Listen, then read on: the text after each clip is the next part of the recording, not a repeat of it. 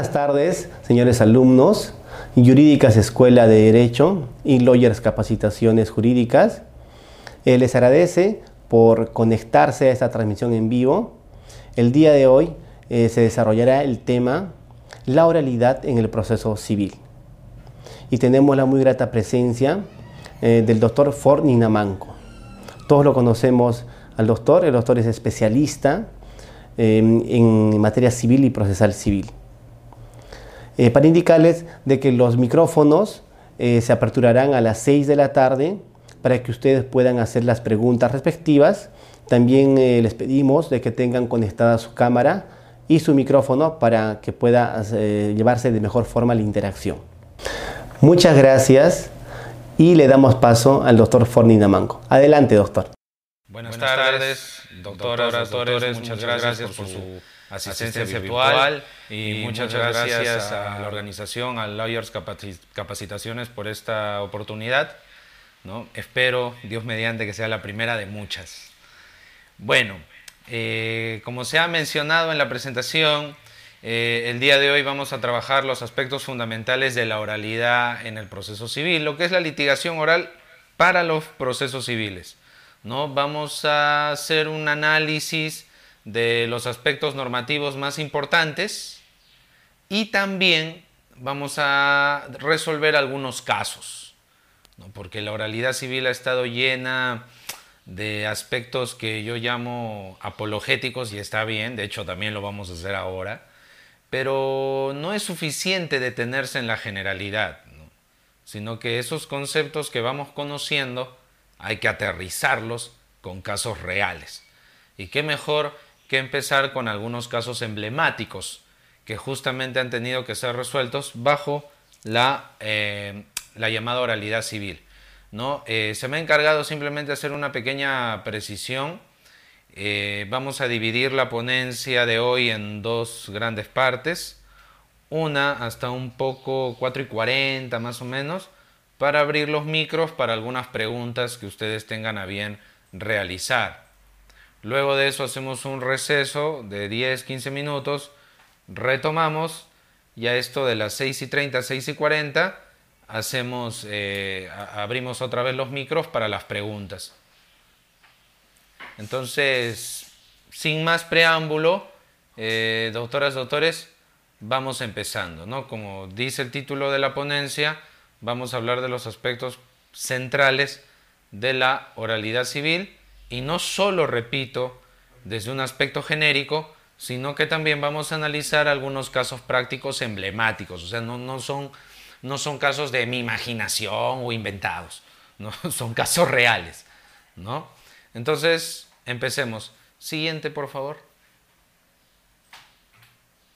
Bien, una primera cosa que debemos tener en cuenta, eh, doctoras, doctores, es que la oralidad civil, a diferencia de sus hermanas mayores cronológicamente hablando, ¿no? Me refiero a la oralidad penal, la laboral, ¿no? Eh, la oralidad civil, la litigación oral civil ha sido implementada por obra de la misma judicatura. Aquí no ha intervenido el Poder Ejecutivo o el Congreso a través de un nuevo Código Procesal Civil o una ley de enmiendas o de gran reforma al Código Procesal Civil. No. Aquí ha sido el propio Poder Judicial el que ha venido estableciendo las reglas de juego para la implementación de la oralidad. Ahora, eso en un primer momento nos debe llamar mucho la atención porque se, entendería, y hay que ser justos, eso es lo que más o menos está ocurriendo, de que las cortes debieran tener un mayor compromiso con esta oralidad, un especial compromiso. Eh, ¿En base o fundamentado en qué? En que a diferencia de las otras litigaciones orales, vamos a decirlo así, esta oralidad civil es hija exclusiva del Poder Judicial. Ahora, esto ha generado controversias. ¿Qué clase de controversias? ¿Puede establecerse la oralidad sin cambios normativos? ¿Puede establecerse la oralidad, mejor dicho, sin cambios legislativos? ¿No se supone que la oralidad debiera demandar la implementación de una nueva normativa procesal civil? Porque como sabemos, la oralidad se ha venido implementando a través de normativa administrativa, no, normativa legal, sino solo administrativa. ¿Y eh, eso será correcto? Eh, ¿Así puede funcionar bien? ¿O es que es una, eh, eso constituye una falla de origen? ¿no? Porque uno puede decir, mira la oralidad penal con el nuevo Código Procesal Penal, bueno, ni tan nuevo, ¿no? Porque ya ya tiene, ya, ya cumplió su quinceañero y más, ¿no? Sino también podría decirse, mira la ley procesal del trabajo, ¿no? que ya va por los 10 años, ¿no? Em, ha habido nuevas normas procesales. Yo diría al respecto, doctoras, doctores, para ser categórico, ¿no? Y de hecho no es solo una idea mía, si no es lo que ha dicho el Centro de Estudios de las Américas que ha asesorado al Poder Judicial para la implementación de la oralidad. Yo diría, doctoras, doctores, qué bueno que se ha establecido con normativa administrativa. Así, qué bueno que haya sido así. ¿Por qué? Porque se deja en claro, y así los operadores jurídicos, por lo menos los civiles, deben entender que la oralidad y la litigación es solo metodología de trabajo. Muy importante, muy valiosa, pero eso es, es un método de trabajo. Si venía incorporada a reformas de tipo legislativo, podría haberse confundido la oralidad o la litigación con derecho. Y no es derecho, doctoras, doctores. La oralidad, la litigación, no es, no suple al derecho procesal civil, ni mucho menos al derecho civil, o al derecho mercantil, ¿no? El derecho comercial o mercantil sustantivo. ¿no? Ya se hablaba también, decía el maestro argentino Hugo ¿no? hablaba del derecho procesal comercial.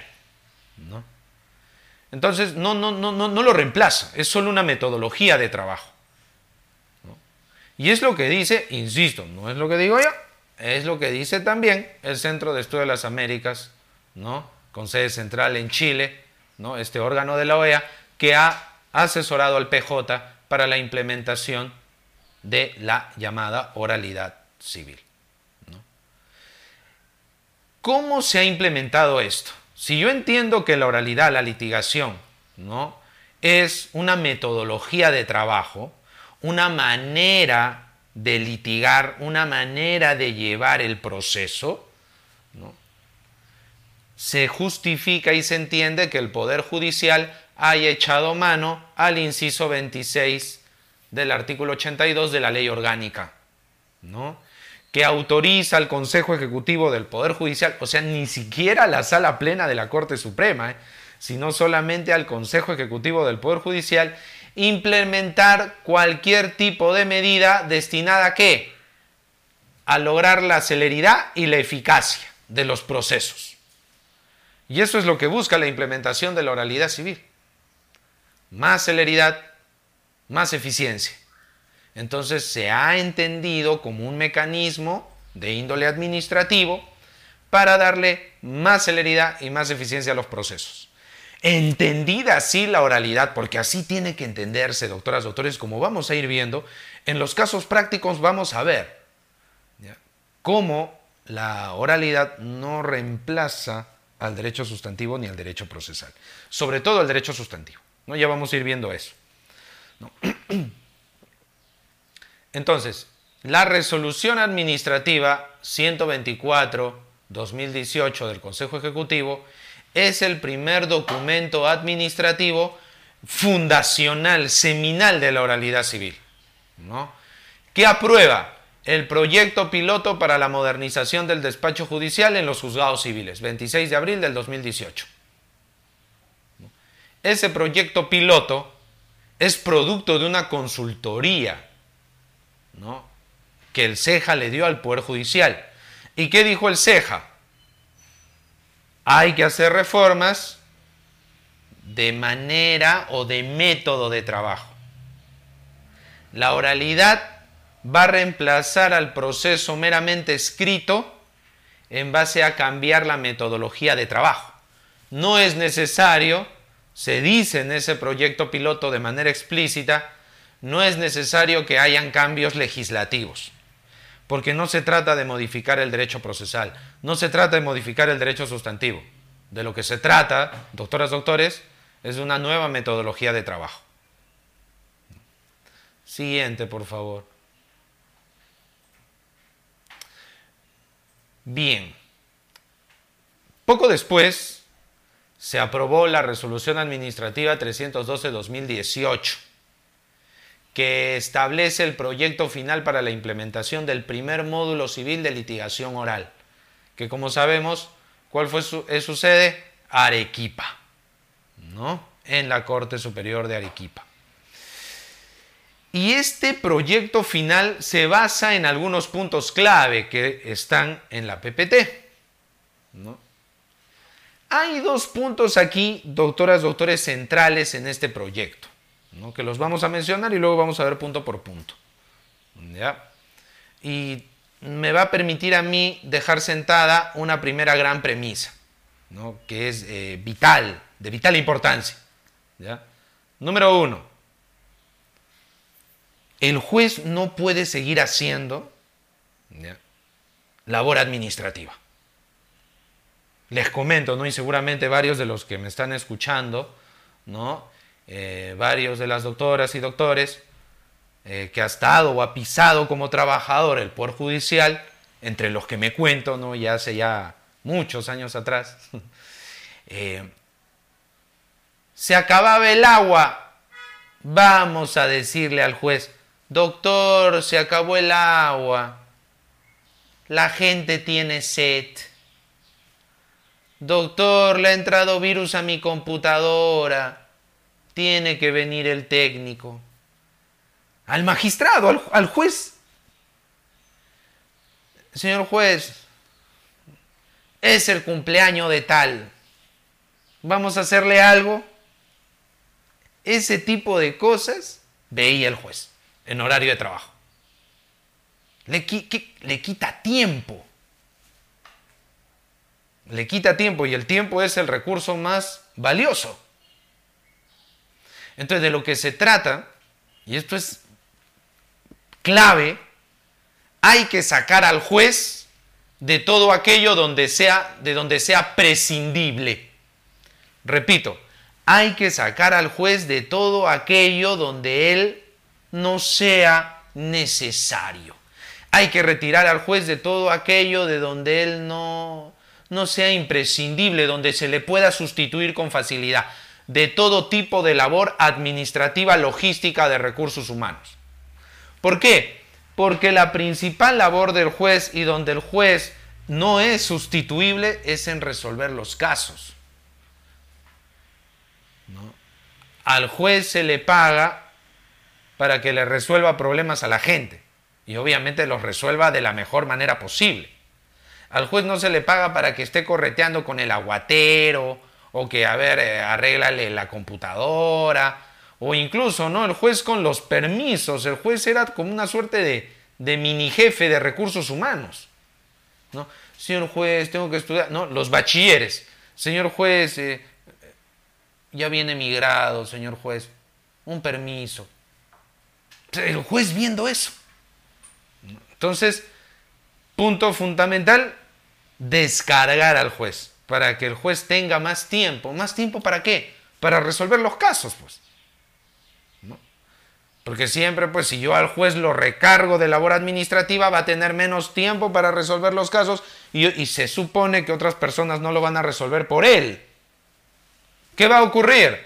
El juicio demora más y es de baja calidad. Entonces, esa es una regla clave. Y lo segundo, la famosa, la célebre mediación. Que todo sea oral. Pero ya vamos a entender en, en unos momentos cuál es la esencia de esta oralidad. Porque yo aquí les comento algo, doctoras, doctores, ¿no? y creo que en esta parte inicial es fundamental decirlo, para que se entienda todo nuestro discurso de las horas que vienen. Un sector de la judicatura mira con cierta resistencia a la oralidad civil. Otros sí están muy a favor. ¿no? Si a mí me preguntan, evidentemente yo estoy a favor. Pero hay un detallito. Les invito a que piensen en una escalera de tres escalones. En la cima, como lo ideal, en el escalón más alto está la oralidad civil que funciona bien o tiene que funcionar según las directrices establecidas. O sea, la oralidad civil como tiene que funcionar, donde todos hacen su tarea, jueces y abogados. Cuando todos hacen la tarea, llegamos, llevamos al proceso civil a ese primer peldaño. En segundo lugar, está el proceso tradicional que ya tenemos, ¿no? El de toda la vida, el proceso escrito, ¿no? Puramente escrito, escrito, tipeado, documental, documental, documental, documental. ¿no? Ese está en un segundo lugar. Doctor, ¿qué? ¿Y hay un tercer lugar? ¿Más abajo? Sí. La oralidad civil mal aplicada termina siendo un remedio peor que la enfermedad. Por eso, o sea, yo sí entiendo a esos magistrados que tienen sus reservas. Porque claro, ellos dirán, la oralidad mal aplicada es peor de lo que hay ahorita. Y yo les doy la razón. Yo, definitivamente. Y lo vamos a ver también. Es incontestable, es innegable que la oralidad mal aplicada es peor que el sistema actual. Como vamos a ver. Pero no podemos renunciar, doctoras, doctores, no podemos ser conformistas y decir, nos quedamos en el segundo escalón. Porque yo les digo algo, ¿no? Si el tercer escalón está por acá, el segundo está por aquí, el primero está acá, ¿eh? arriba. Eso va a costar mucho trabajo, pero hay que apostar y hay que todos juntarnos para empujar el carro de la oralidad civil para que funcione como tiene que ser. Entonces, dicho esto, ¿cuáles son los ejes sobre, sobre los cuales se centra esta implementación ¿no? del primer módulo? ¿No? Dice, homologación de la figura de un juzgado corporativo oral civil. O sea, entender que va a haber un juzgado que va a funcionar bajo reglas de oralidad donde lo, protagónico para la toma de decisiones va a ser una audiencia de debate entre las partes, donde el juez va a tener un rol activo. ¿Cuál es la meta? Que en audiencia se resuelva. Esa es la idea. Que en audiencia se resuelva. Si no se resuelve en audiencia, eh, no, no tendría razón de ser. La meta, el objetivo es resolver en la audiencia. Creación de un comité de jueces liderado por un juez coordinador. El juez coordinador, doctoras, doctores, es lo que algunos han llamado, es una suerte de resquicio, es una suerte de rezago de lo que había.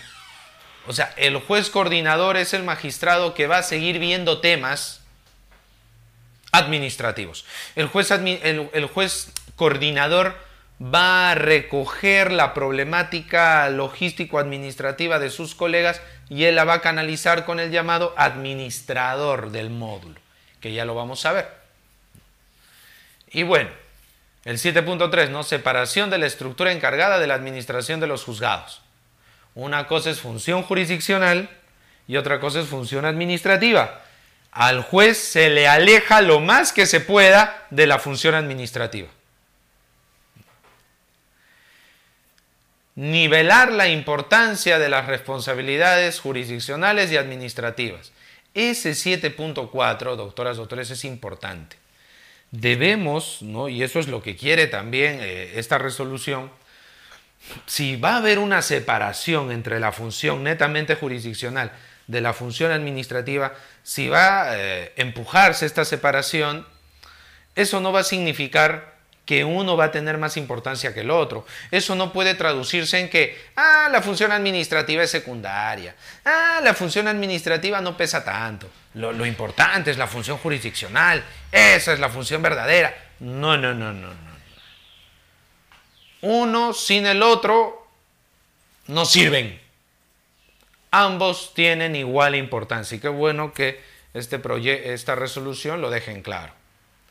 Nadie es más que nadie. ¿De qué sirve tener un super juez y super profesionales que trabajen con él si no tienen logística? Y lo mismo, ¿de qué sirve la logística si los que deciden no dan ni para atrás ni para adelante?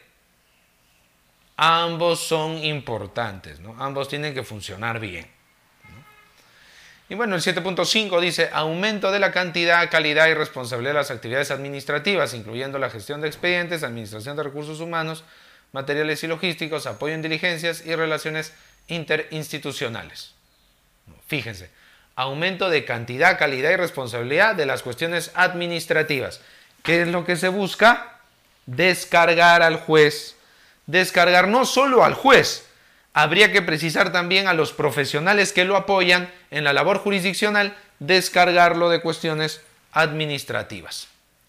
Y otra cosa bien importante, doctoras, doctores, con la que yo también coincido, la creación de los juzgados de ejecución. A ver, cuando se desató esta problemática del desalojo notarial, algunos decían, hay que crear un juzgados de desalojo. Para que el desalojo corra más rápido, juzgados de desalojo. Ya. Sí, porque van a ser juzgados que van a correr más rápido y solo van a tener un tipo de carga. Con esa lógica, que es respetable, interesante, ¿no? Yo diría, pero a ver, si hay juzgado de desalojo, ¿por qué no habrían juzgados solo de alimentos? Y si va a haber juzgados de alimentos y desalojos, ya porque haya juzgados de divorcio, y juzgados de nulidad de acto jurídico, y juzgados de indemnizaciones por daños y perjuicios. ¿Por cada pretensión vamos a crear un tipo de judicatura? No tiene sentido, ¿verdad? Un poquito difícil defender eso, ¿no? Eh, lo que nos dice el CEJA y la implementación de la oralidad civil es, no, hay, hay, hay que diferenciar.